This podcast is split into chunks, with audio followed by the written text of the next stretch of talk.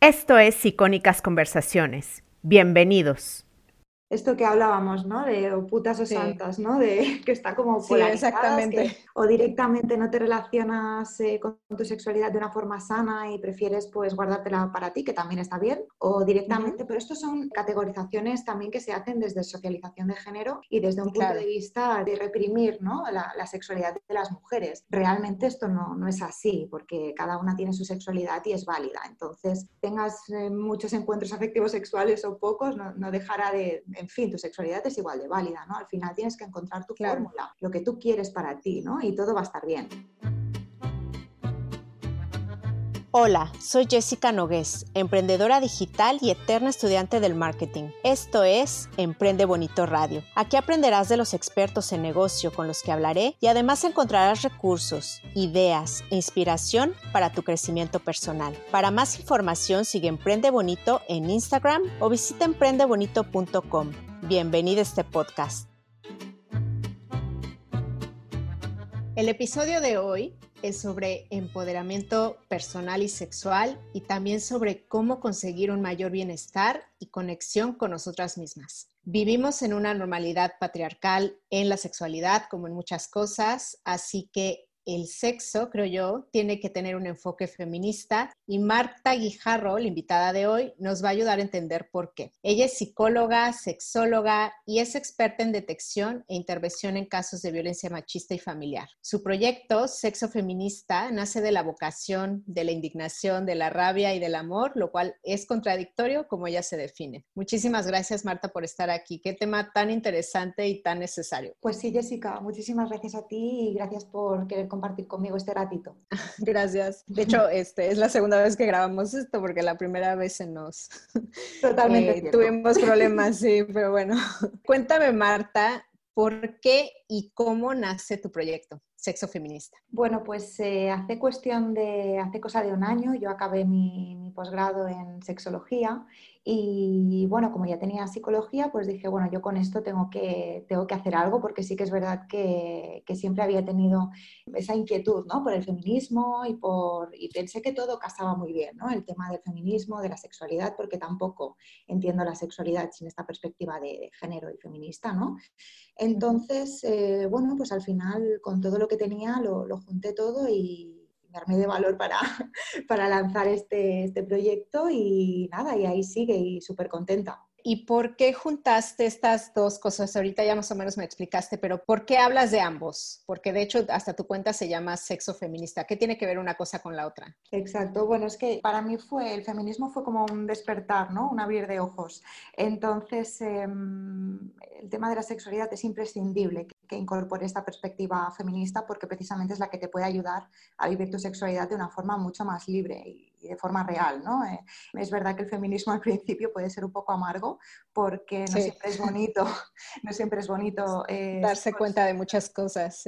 Eso es, ser consciente de todas estas desigualdades ¿no? que, que, a lo mejor estaban en tu vida presentes desde hacía muchísimo tiempo y, y de repente las ves y, bueno, es bastante amargo, ¿no? Pero sí que es necesario para vivir una vida consciente y, libre. Claro. ¿Y cómo se socializa a las mujeres con respecto a la sexualidad? ¿Tú qué ves? ¿Cómo nos afecta?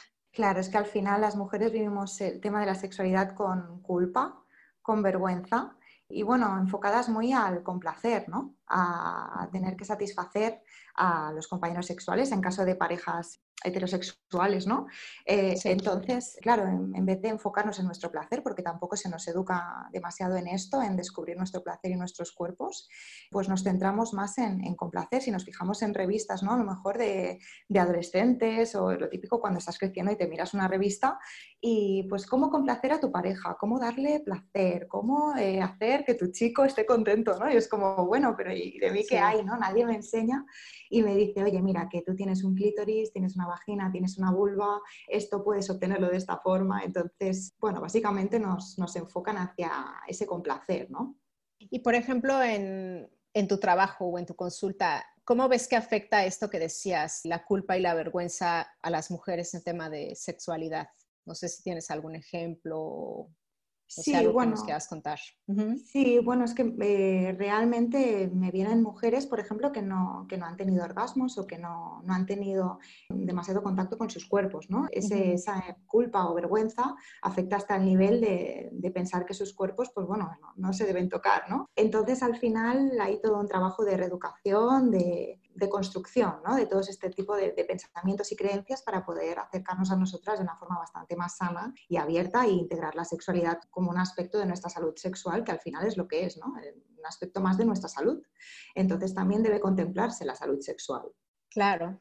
No sé, como que siento que el deseo en las mujeres o es mucho o es poco, ¿no? O sea, como que ahí está no sé, como que esta, esta cosa de querer controlar el deseo de las mujeres, ¿no? O, tú, tú, qué has visto, por ejemplo, en el tema de deseo. Esto que hablábamos, ¿no? De putas o santas, ¿no? De que está como Sí, exactamente.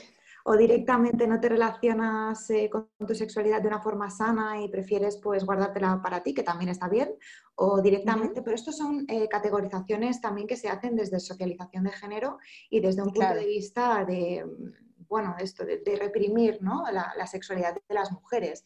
Realmente esto no, es así, porque cada una tiene su sexualidad y es válida. Entonces, eh, tengas eh, muchos encuentros afectivos sexuales o pocos, no, dejará de, en fin, tu sexualidad es igual de válida, ¿no? Al final tienes que encontrar tu fórmula, lo que tú quieres para ti, ¿no? Y todo va a estar bien. Y normalmente, por ejemplo, a las mujeres, ¿quién las juzga? O sea, sus parejas, su familia más sus parejas, o sea, ajá, en, temas de deseo, de, o tienes mucho o tienes poco. Es que es todo el mundo, o sea, que es que al final, eh, desde que estás creciendo y te das cuenta que eres eh, un ser sexual, pues hay, hay un juicio, ¿no? Porque eh, hay unas expectativas con respecto a nuestra sexualidad. Si somos mujeres hay unas expectativas, ¿no? Entonces, si te muestras muy abierta, la, sociedad te juzga. Si te muestras exacto, muy cerrada o, bueno, no me gusta la palabra cerrada, ¿no? Pero si prefieres no hablar de Más recatada, más, más inocente.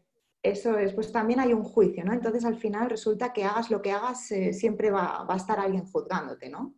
En temas de sexualidad, porque, porque es tabú. Entonces, em, siempre va a haber un juicio. Y por ejemplo, hay este mito, ¿no? De que los hombres son, pues son hombres, tienen más deseo. ¿Esto es verdad o no? Claro, es que em, también está el mito este, ¿no? De que, de que, los hombres no pueden reprimirse porque, claro, son claro. animales y ellos deben de...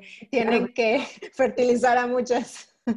Claro, pero esto, imagínate, ¿no? Lo peligroso que es eh, afirmar que es que los hombres no pueden reprimir sus instintos, ¿no? Si lo justificáramos así, porque entonces estaríamos justificando uh, abusos sexuales y, claro, es, terrible, ¿no? Entonces al final es decir, bueno, pues no, los hombres eh, sí pueden, eh, no, es que tengan un deseo sexual desproporcionado que no puedan aguantarse, sino que es que al final esto también es socialización, ¿no? Y les educan pues, para eso, es, es poder al final cuantas más mejor.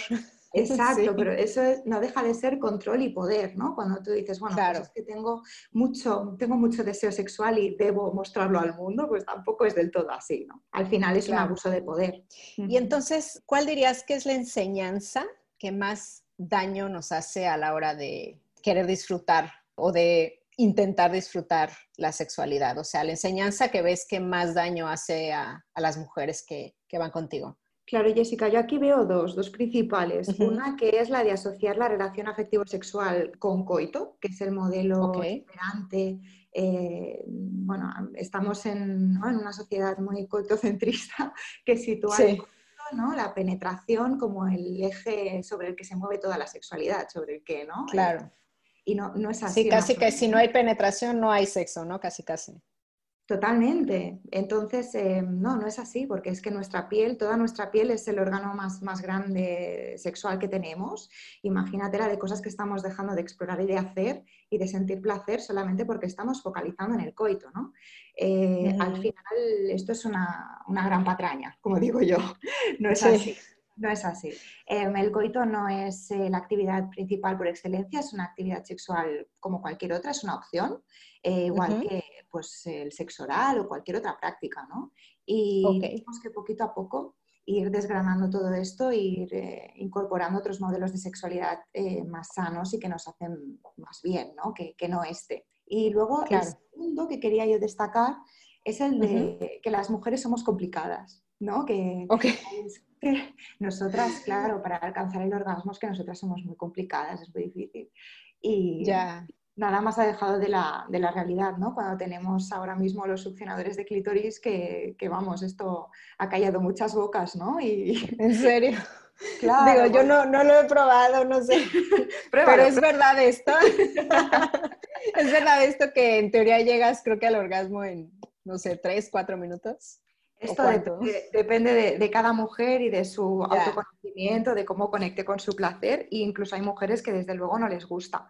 Hay mujeres que dicen, bueno, pues mira, es que esto a mí me resulta muy demasiado directo, igual tengo el clítoris muy sensible y, y, no me gusta, ¿no?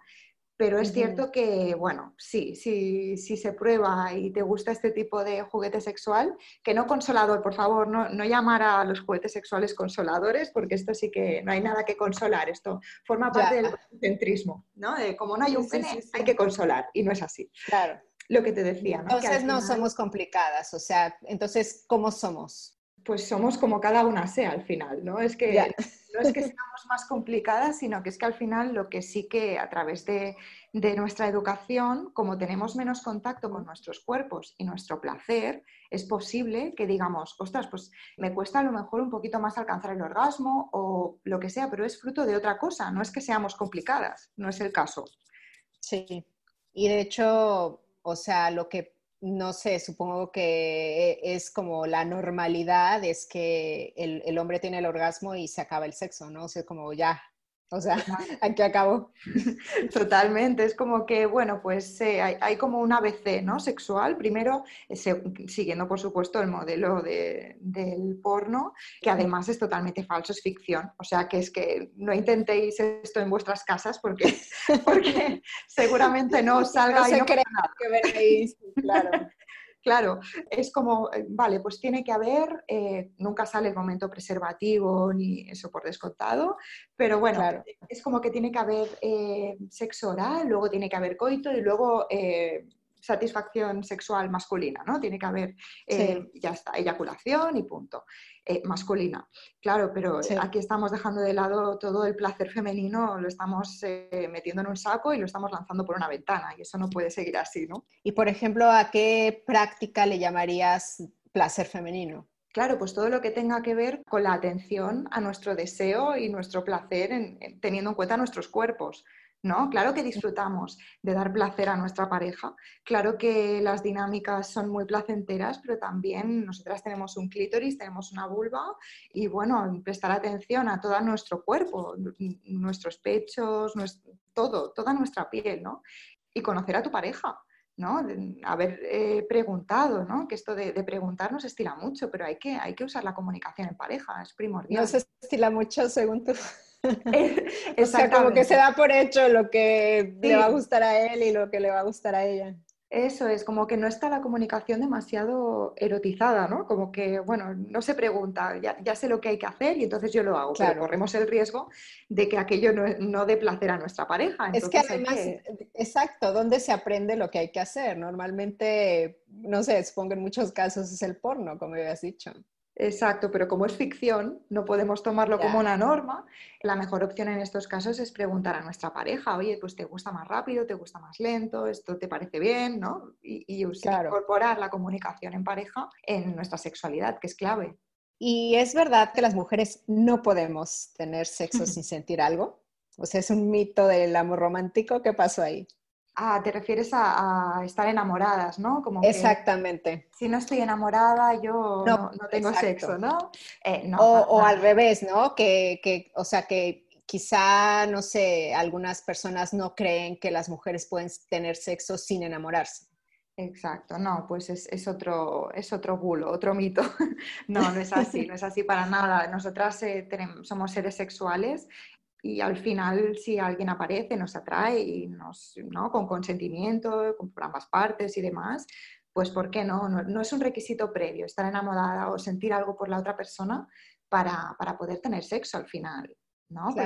Se trata de una actividad eh, lúdica, de conexión, de vínculo, pero puedes tener vínculo con una persona de una noche. No hace falta que tengas una relación de 10 años con una persona para que, ¿no? para que puedas tener sexo con ella. Claro, por supuesto. Obviamente es lo que se nos ha querido vender, ¿no? Un poco a las mujeres, de no, no puedes tener sexo si no estás, no estás enamorada, como forma de control. Hmm, totalmente, como forma de control y, como una forma más de control hacia nuestra sexualidad, ¿no? Em, aquí se meten también otros temas de religión y demás, pero sí que los ah, claro. amor romántico pues han tenido mucho que ver, ¿no? Las típicas películas de Disney que vemos desde que nacemos prácticamente, pues todas nos dicen lo mismo al final, ¿no? Que merecemos ser salvadas, que, que, alguien va a venir a por nosotras y nos va a salvar de nuestras vidas, que como que todas nuestras expectativas están puestas en que alguien venga y nos solucione la vida, ¿no? Y no, no es así. Y también, por supuesto, el tema sexual, que hasta después del matrimonio. Esto es una elección muy personal. Entonces, para quien le sirva bien y para quien no, también está bien. Claro, pero no tiene que ser exactamente así como se nos quiere vender, ¿no? Digamos. Eso es, no. Y bueno, ya tocaste el punto de la virginidad.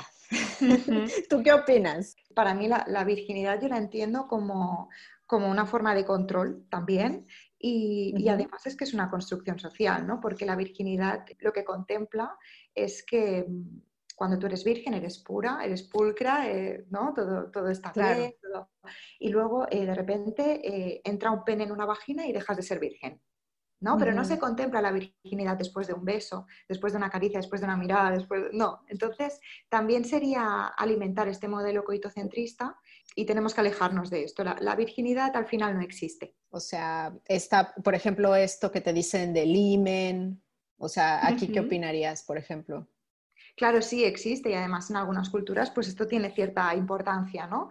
Pero, pero el, el imen se, rompe, no solamente se rompe con, la entrada de un pene en una vagina, sino que es que además puede, pueden haber otras cosas que, hagan que el imen se rompa. Al final es una capita muy, ¿no? Que, se rompe. Entonces, bueno, Sí, no, no, tiene por qué ser con un pene en una vagina, sino que puede ser pues, eh, de otras formas, ¿no? Y también la importancia que le estamos dando a esto, como si realmente hubiera un cambio tremendo de antes a después, em, no sé, ¿en, qué me cambia, ¿no? Que, yo haya tenido una actividad sexual si yo soy una persona sexual ya.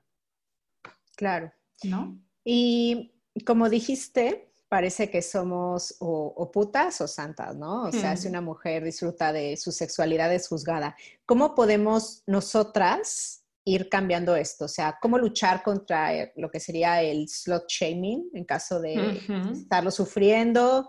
¿O cómo evitar nosotras juzgar a otras mujeres? O sea, aquí, ¿qué, qué recomendarías? Claro, aquí también desde un punto de vista mío personal, em, lo, que lo que creo que a mí me ha servido o lo que veo que les ha servido a otras mujeres, desde luego para mí el, feminismo ha sido sanador y, el hecho de rodearme de otras mujeres y hablar con otras mujeres también lo ha sido. Entonces, em, yo empezaría por aquí, leer feminismo, ir a apuntarte a debates, a conferencias, empezar a interesarte por este tema, como el feminismo, lo que el feminismo puede hacer por ti, ¿no? Em, al final te ayuda a dejar de lado un montón de cosas, ¿no? Y incorporar otras muchas. Claro. Bueno, tú ahorita nos estás diciendo que nos eduquemos en feminismo. Eh, por ejemplo, el papel de la escuela entonces sería eh, que nos educa en temas de reproducción, si es que lo hace, porque yo creo que en mm. muchos países ni eso. Y el porno nos educa en, placer, ¿no? Entonces, em, ¿Cómo, hay que educarse en temas de sexualidad? ¿Cuál sería tu recomendación? Claro, al final sería ideal que en el colegio tuviéramos una educación sexual con perspectiva de género, que ahora empieza a incorporarse, pero es insuficiente porque es mediante talleres y, necesitaríamos algo muchísimo más continuado para que al final estos conocimientos se acaben asentando. ¿no? Entonces, em, para educarnos en sexualidad, em, sinceramente tendría que ser teniendo una, bueno, una buena relación con nuestros padres sería la clave también. Es decir, sería juntando una buena comunicación y educación en escuela y con nuestros padres y también por nuestra parte tener en cuenta que el modelo que se nos enseña en el porno no es real y por tanto debemos buscar información verídica y real sobre la sexualidad. Eh, preguntando, ya, ya sea bien em, informándonos en, puntos de, atención ¿no? a adolescentes y demás de sexualidad también, pues a lo mejor eh, leyendo libros, ¿no? Que nos puedan ayudar a abrir un poquito más y tener más conocimiento en este tema. Em, claro. No sé, todo lo que podamos encontrar, eh, pero sobre todo pudiendo mm, contrastar que esa información es verídica y real y no fijándonos en el modelo que realmente es el que tenemos más a mano, que es el del porno, ¿no? Claro. ¿Y cuál sería, por ejemplo, el papel de tocarnos, de masturbarnos, de descubrirnos? O sea, aquí, ¿qué, mm. recomendación das?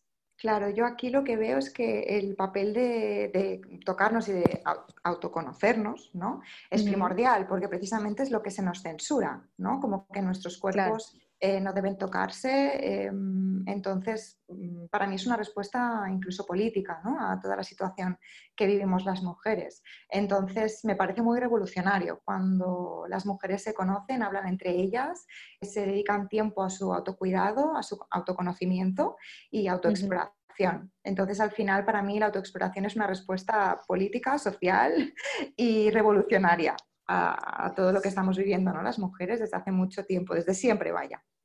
Claro, incluso creo que habías hablado de eh, usar un espejo, ¿no? Sí, sí, yo esto es un bueno, es uno de los primeros ejercicios que hacemos en, consulta de sexología eh, para mujeres que a lo mejor no han tenido demasiado contacto ¿no? con sus cuerpos o con su placer que, bueno, em, para mí es primordial, ¿no? Que, aprendas dónde están tus estructuras, que aprendas a, relacionarte y a vincularte con, tus genitales, que aprendas dónde está la vulva, dónde está la vagina, em, dónde está tu clítoris, que sepas que, es un órgano, ¿no? Que, tiene más de 10 centímetros o, más o menos de unos 10 centímetros, con toda una estructura interna, em, con un montón de terminaciones nerviosas. Eh, entonces, al final es decir, bueno, pues eh, el papel de esto es eh, súper importante, ¿no? Coger un espejito, mirarte tu cuerpo, que no es diferente a cuando te miras un brazo o una pierna, sino que es que al final es parte de tu cuerpo, ¿no?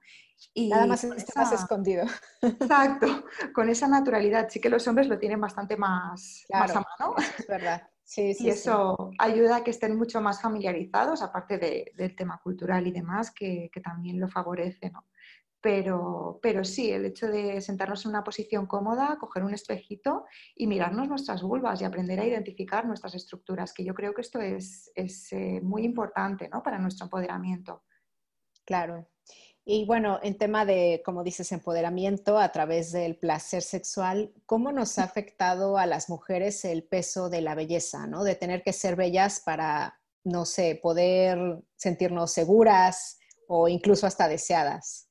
Pues súper importante porque hay muchísimas mujeres que vienen a consulta eh, pues precisamente desconectadas con sus cuerpos, precisamente porque no han tenido ese contacto ¿no? con ellos, porque sí que hay un modelo muy claro, unos eh, cánones de belleza muy, muy claros de cómo debe ser una mujer aceptable, ¿no? que debe ser pues delgada, blanca, preferiblemente, ¿no? porque si no sufre una serie de discriminaciones. Delgada pero con curva, ¿no? Sí, delgada, pero que tenga pecho, pero que tenga el culo así, pero que no tenga aquello tal. Y la vulva, ¿no? Que sea bonita, como las que ven en el porno, depilada. Exactamente, si es que yo creo que nunca acabaríamos, ¿no? La, de horas que dedicamos las mujeres a, arreglarnos, fíjate lo grave que es la palabra arreglarnos, ¿no? Que a mí me escandaliza. Claro, como si estuviéramos descompuestas. Como si estuviéramos rotas, ¿no? Es como, bueno, pues arréglate un poco, ¿no? Depílate, eh, pasa hazte un peeling facial, hazte el eyeliner, ponte pintalabios, ¿no? Y cuando tienes que oler a rosas o tienes que oler a, no sé, a algo. Eso es, pero toda tú tienes que oler a rosas, tu vulva también, porque si no... Sí, mm, exacto. Claro, toda tú. Ay, pues qué difícil, ¿no? Al final la de horas que dedicamos es tremendo. Claro, y que además las vulvas que, por ejemplo, vemos en el porno, o bueno, todas las partes físicas que vemos en el porno, es que están, yo no sé si las blanquean, si las arreglan, si es la iluminación, o sea, no son reales. Claro, es que es, una película, ¿no? Entonces al final pues hay maquillaje, hay, hay de todo, ¿no? Hay involucrado. Entonces no, podemos tomarlo como referencia, ni en cuanto a modelo de sexualidad sana, en la que algunas veces se trata a las mujeres con violencia, em, ¿no? Sin, preguntar, sin saber qué prefieren ellas, ¿no? Se les coge del pelo y venga y ya está.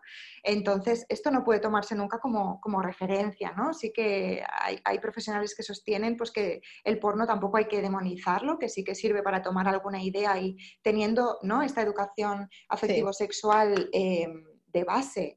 Y... Claro, pero tener criterio, ¿no? Exacto, saber distinguir la, verdad de la ficción. Si esto lo tienes, pues mira, si del porno coges ideas, pues es maravilloso, ¿no? Pero la cuestión es que los adolescentes, bueno, los niños de 8 años están accediendo a material de porno. ¿En serio? Sí, en educación, tan pequeños, porque hay curiosidad, es tabú, y entonces eh, pues empiezan a experimentar y dicen, uy, ¿y esto qué es? ¿no? Y lo buscan. Entonces, claro, em, sin una, Pero es muy violento. O sea, es muy violento para un niño tan pequeño ver, o sea, Exacto. Eso. Totalmente. Entonces tú imagínate los años y años y años que, hay eh, niños y niñas expuestos a ese tipo de material y normalizando ciertas conductas que en realidad son violencia. Claro. Y ahí está lo peligroso, ¿no? Claro. Em, y bueno, hablaste de eh, tener una conversación, de quizá hablar de erotismo con la pareja. Entonces, me gustaría saber tu opinión sobre el sexting. ¿Cuál es? Pues que es maravilloso, es una práctica más. Quiero decir, al final el sexting em, pues sí que ayuda a avivar pues, nuestro deseo, es una, bueno, siempre y cuando sea mm, consentido, ¿no? Y que las dos partes deseen recibir ese material, que muchas veces lo que pasa, algunas veces en redes es que recibimos materiales que no hemos pedido, pero sobre todo las compañeras sexólogas que me estén escuchando eh, también sabrán, sabrán de qué estoy hablando, ¿no? Pero es verdad que muchas veces recibimos material eh, de contenido sexual que no hemos pedido en absoluto, ¿no? Que aquí entraba lo que decíamos antes de las muestras de poder, ¿no? Pero siempre y cuando sea pues algo consensuado en la pareja, hablado, deseado por ambas partes como parte de un juego ¿no? sexual, pues eh, no hay ningún problema en el fondo. Claro. Y por ejemplo, para hacerlo de forma más segura, ¿cuál sería como tus recomendaciones? Claro, aquí ya sabemos ¿no? que, a veces, por desgracia, pues estos materiales se filtran em, dependiendo de, bueno, del tipo de pareja, del tipo de persona con la que te relaciones, de claro. demás, pues mm, no está de más tener algunas consideraciones. Em, lo casi como firmar un contrato, ¿no? Casi, casi, casi, casi. Debería hacerse, pero no, no se hace. Ya, ya, em, ya. Pero sí. Pero bueno, ¿cómo podemos hacerlo más seguro? Mm, la forma de hacerlo más seguro es que prácticamente no se nos pueda identificar, ¿no? Pues si tenemos un tatuaje, si tenemos... Em, sí, que no se vea la cara, digamos, ¿no? exacto, que no se vea la cara, que no se vean algunas cosas que, que, que, tengamos en el cuerpo y con las que otras personas nos puedan identificar, ahí ya estaremos haciendo, lo estaremos poniendo muy difícil si en algún momento esa pareja se acaba, porque a veces las parejas pues se acaban, y esa persona pues con sed de venganza y, y, y mm, como una educación machista bastante potente, decida divulgar ese, ese contenido, ¿no? Nos, estaremos poniendo un poco más a salvo. Y bueno, ¿qué mensaje, si hay algún hombre escuchando este podcast, qué mensaje le darías a, un hombre para, digamos que él, él, ya decidió, ¿no? Que quiere mejorar el sexo con su pareja con una perspectiva de, de género. O sea, ¿cuál sería como tu mensaje para él?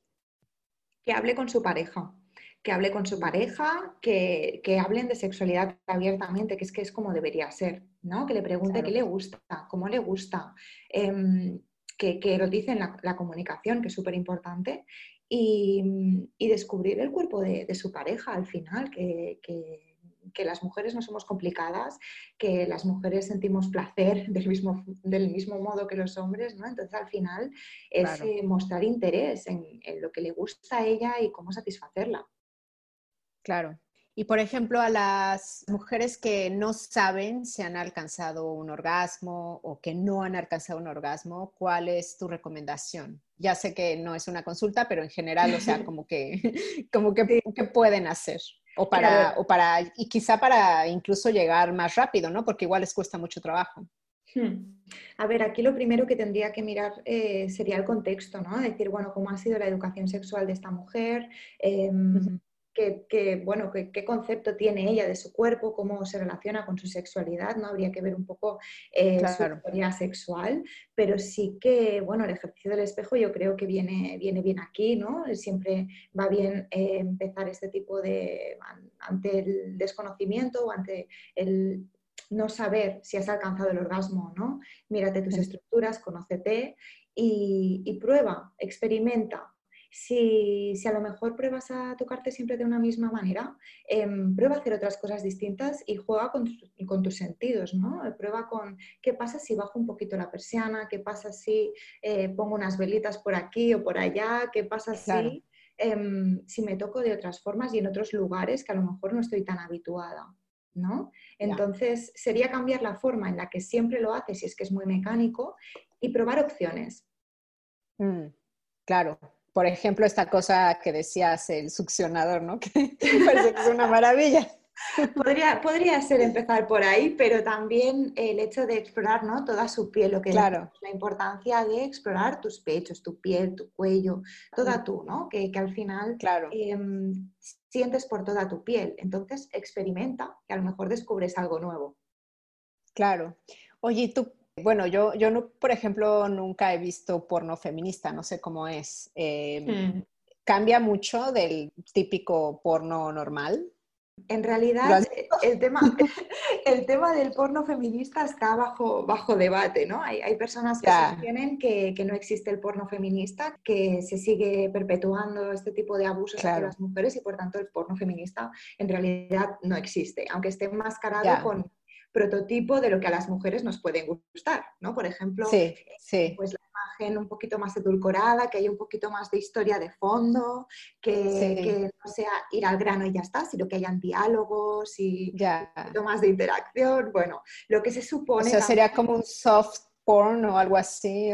Sí, sí, sería, las, las, imágenes están un poco más cuidadas y que a veces aparece em, pues el hecho de, de, ponerse un preservativo o demás, pero, pero bueno, mm, esto está ahí. está debate. Sí, sí, sí, sí. Sí, claro, sí, porque, o sea, también he escuchado que al final es prostitución grabada de todas maneras, o sea. Total, total. Entonces, Está, esta perspectiva de que al final el porno lo que hace es perpetuar esto, todo esto que queremos derrocar desde el feminismo y, y está la otra perspectiva ¿no? que dice que el, porno con una buena educación de base y diferenciando lo real de la ficción, pues que tampoco puedes, tiene por qué ser tan malo y que, y que, bueno, siempre y cuando saques algunas cosas y puedas incorporarlas respetuosamente a tu vida sexual, pues va a estar bien, ¿no? Entonces, bueno, está un poco en, en esta disyuntiva. Claro, a las mujeres ya sabemos, y ya lo hemos dicho, eh, que se nos ha socializado para agradar, ¿no? Eh, quizá algunas de nosotras no sabemos decir que no con certeza, ¿no? ¿Cómo, ¿Cuál sería tu recomendación para poner límites de forma asertiva? Claro, al final em, la comunicación asertiva de lo que trata es que tú puedas empatizar con la otra persona y, seas capaz de respetarte eh, sin hacer daño ¿no? a quien tienes delante.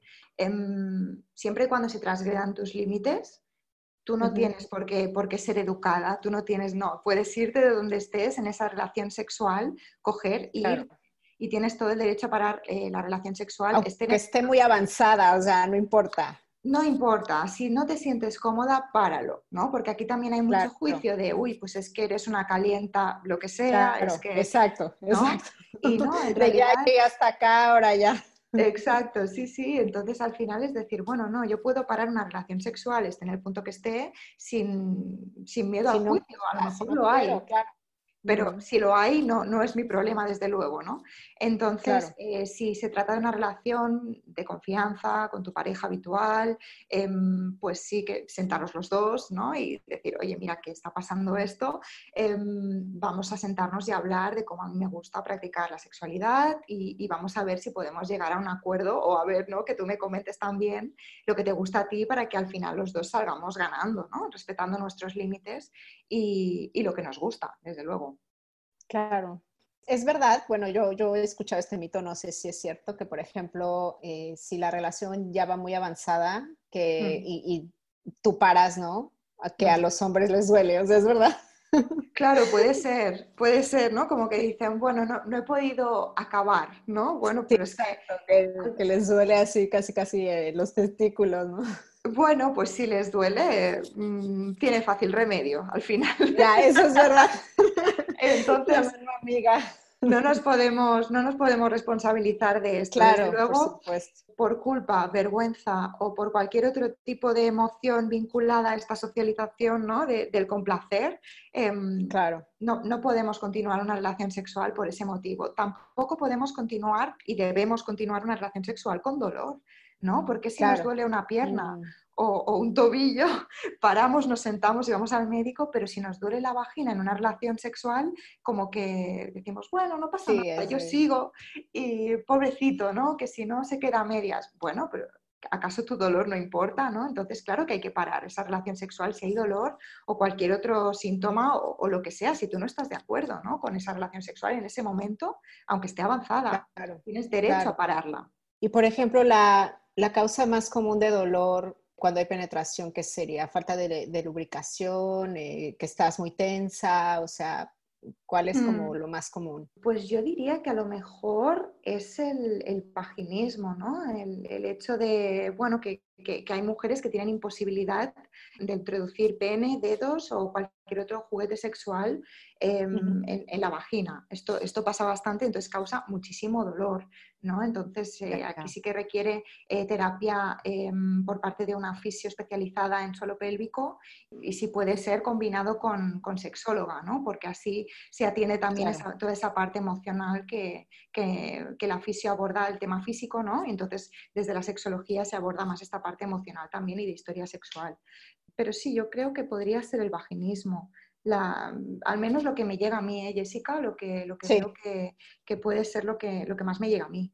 Y bueno, ya para ir cerrando, me gustaría que nos dieras eh, algunas recomendaciones, además de tu cuenta de Instagram, que la pueden buscar como Sexo Feminista, sobre eh, cómo educarnos en sexualidad. No sé si quieras recomendar libros, eh, no sé, películas, podcasts, lo que tú quieras. Pues, em, a ver, yo recomendaría de libros muchísimos, pero me voy a quedar con unos cuantos. Sí, sí. Em, recomiendo Mujeres que corren con los lobos de Clarisa Pincola, porque creo que, sirve mucho para el tema del empoderamiento femenino y demás. Además, viene con algunos, em, algún ejercicio ¿no? también para que podamos hacer y me parece que es un muy buen libro para, para tener en cuenta en esta ocasión. También, por supuesto, bueno, ya sabes que a mí me encanta María Fornet, entonces su feminismo terapéutico no podía faltar. que también tiene, tiene ejercicios prácticos para quien no lo conozca. Sí. Después, eh, Mujeres que ya no sufren por amor, de Coral Herrera, ¿no? Que, que sí que hace una... Habla del amor romántico, ¿no? Exacto, exacto. Eh, aborda eh, todos los mitos del amor romántico y va muy bien para empezar a, a deconstruir toda esa información, ¿no? Y uno más que es de Mireia Dardé, Luana Salvador y Eugenia Gallifa, que se llama Mujer, Deseo y Placer, que a mí me parece una joyita. ¿Y ese de qué trata? Este pues sí que aborda con perspectiva de género y feminista pues todo el tema del deseo y del placer femenino, también con ejercicios prácticos. Eh, hace un poquito también de introducción al tantra, que no es que yo sea muy experta en tema de tantra, pero me gusta mucho que lo hayan introducido aquí porque siempre va bien, el conocimiento siempre, siempre es poder y, aquí hay una breve introducción al tema del tantra, así que me parece muy interesante. También me habías mencionado, todas las vaginas se abren. Sí, cierto. El Instagram de, mi compañera Rosaura es compañera de, máster, de hecho, así que yo la recomiendo muchísimo porque es muy poderosa ella y está especializada justamente en temas de, vaginismo e imposibilidad en la penetración.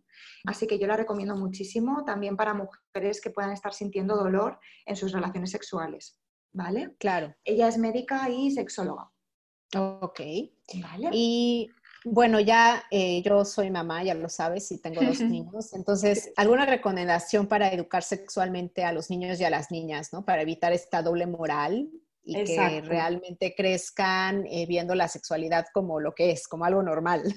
Eso es. Pues mira, yo te, voy a recomendar dos libros aquí. Uno que se llama Habla con ellos de sexualidad, que, que es de Elena Crespi y Elisenda Soler. Que además es, interesante porque introduce el tema de, en el punto del libro justamente viene la pirámide de agresiones machistas, ¿vale? Ah, Entonces, em, sí, es, muy interesante y, creo que puede, puede ir bien. Y también hay otro que se llama Tu cuerpo es tu tesoro, que justamente habla del tema de los abusos sexuales en la infancia, ¿vale? De cómo educar en este tema, que es de Margarita García Márquez. Si no me equivoco en el apellido, creo que es Margarita García Márquez. Y, por ejemplo, ¿cuál dirías que es la importancia de educar a los niños y a las niñas diciéndoles el nombre correcto de las cosas y no decirles, ¿sabes? Como estas palabras que utilizamos como para que se escuche más bonito, ¿no? Así de tu florecita o cualquier cosa. La cosita. sí, exacto. Claro, yo creo, yo creo que es primordial, porque es que al final, si no lo que estamos haciendo es, eh, tapar, como si eso no mereciera ser nombrado, ¿no? Entonces, estamos añadiendo un plus de, tabú a un tema que es muy tabú. Entonces, em, una vulva es una vulva y está bien, ¿no? Y una vagina es una vagina y un pene es un pene y, y, todo está bien, ¿no? Entonces, al final, el saber ellos y ellas señalar sus propios genitales y decir, vale, aquí tengo esto, aquello otro, también facilita en, el caso, por ejemplo, de un abuso, decimos que me han tocado la vulva, ¿no? O me han... Claro. Claro, es que esto es, eh, primordial, ¿no? Entonces es muy importante educar con el nombre real que tienen nuestros órganos sexuales, que es que al final es, es importantísimo, yo creo que es importante. Claro. Y bueno, ya, finalmente, tu consejo para emprender bonito, ¿cuál sería? Pues mi consejo, a ver, yo, yo a mí lo que me sirvió mucho para, armarme de valor y conseguir eh, armar todo esto es em, la, pasión por lo que hago, la conciencia, yo creo que podría decir conciencia social, ¿no? De cómo está todo este tema y, mi compromiso con una mejora, ¿no? Entonces, em, al final es encontrar aquello que te apasiona, aquello que te encante y aquello que te mueva. A mí en mi caso, pues el feminismo me mueve, la sexología me mueve y junté las dos cosas y, y organicé esto. Pero puede ser con cualquier otro tema. Al final, la, la, pasión, aquello que te mueva por dentro y que digas, sí, es que por aquí tengo que ir, pues ahí tienes que ir. Y por ejemplo, también he visto que das talleres de escritura. O sea, ¿cómo entra esto en tu proyecto? Sí, ¿verdad? Porque dices, bueno, una psicosexóloga con talleres. Mira, es que al final eh, la escritura terapéutica es una herramienta que usamos en, psicología, ¿no? Y para mí, junto con el feminismo, también me ha resultado muy sanador. Yo empecé a practicar escritura terapéutica en terapia justamente con, una psicóloga a la que yo iba y y ahí empecé a tener bastantes revelaciones, ¿no? Y ahí empecé a descubrirme un poquito más, la incorporé en mi día a día y, pienso que realmente es muy poderosa. Entonces, al final, es el poder comunicativo, el poder de expresar, ¿no? Que, es tan importante cuando las mujeres silenciamos muchas experiencias, ¿no? Que, esto es, yo creo que, podemos estar de acuerdo muchas de nosotras, al final, eh, expresarnos y comunicar eh, nos sana por dentro y nos ayuda a entender que, no pasa nada, que es que al final todas tenemos una serie de experiencias comunes, que, lo que sentimos está bien, al final el, poder volcarlo todo en una hoja de papel, no sé, yo creo que a mí en mi caso me, ha ayudado muchísimo a entenderme y, y a dar validez y valor a mis experiencias. Claro, pero ¿Qué cambia cuando lo plasmas en, papel? O sea, ¿cuál es la diferencia mm. entre, por ejemplo, pensarlo y escribirlo ya en una hoja de papel? Claro, es que al final estamos pasando de la mente al cuerpo que es tan importante. A veces vivimos mucho en la mente y, es necesario salirnos un poquito de esos bucles, de los pensamientos, de sobreidentificarnos con ellos, de no y decir, vale, pues yo ahora cojo y uso mi mano, uso mi cuerpo para salirme un poco de ese bucle, ¿no? de esos pensamientos rumiativos o a lo mejor esos pensamientos recurrentes de los que no puedo salir, pues cojo, lo vuelco en un papel y suelen salir otro tipo de cosas, de hecho, porque cuando vamos a volcar salen más cosas, ¿no? Entonces, en mi caso, em, me ha ayudado muchísimo a, salir un poquito de la mente, de ese ruido mental que muchas veces estamos inmersas y cuesta mucho salir de ahí, y, usar mi cuerpo también para canalizar todo eso, ¿no? Y, em, yo creo que es muy poderoso. Eh, también me sirve otro tipo de herramientas, ¿no? Con el yoga también sano muchísimo, que al final también es irme al cuerpo, ¿no? Em, claro en mi caso me va genial porque vivo mucho en la mente, entonces procuro, procuro pasar un poquito más de energía a mi cuerpo. Ok.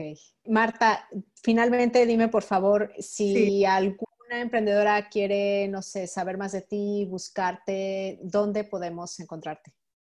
Sí, pues a ver, yo prácticamente lo tengo todo en, Instagram, eh, me podéis encontrar como sexo feminista, pero sí que es verdad que tengo Twitter también, aunque lo uso muy poquito, porque aquello es una jauría y me da miedo Twitter, pero yo me muevo sí, es más, es más salvaje, hay un poquito más de... También hay más Exacto, yo ahí me cuesta mucho moverme en Twitter, pero sí que es verdad que tengo cuenta en Twitter y alguna vez de tanto en tanto publico cositas.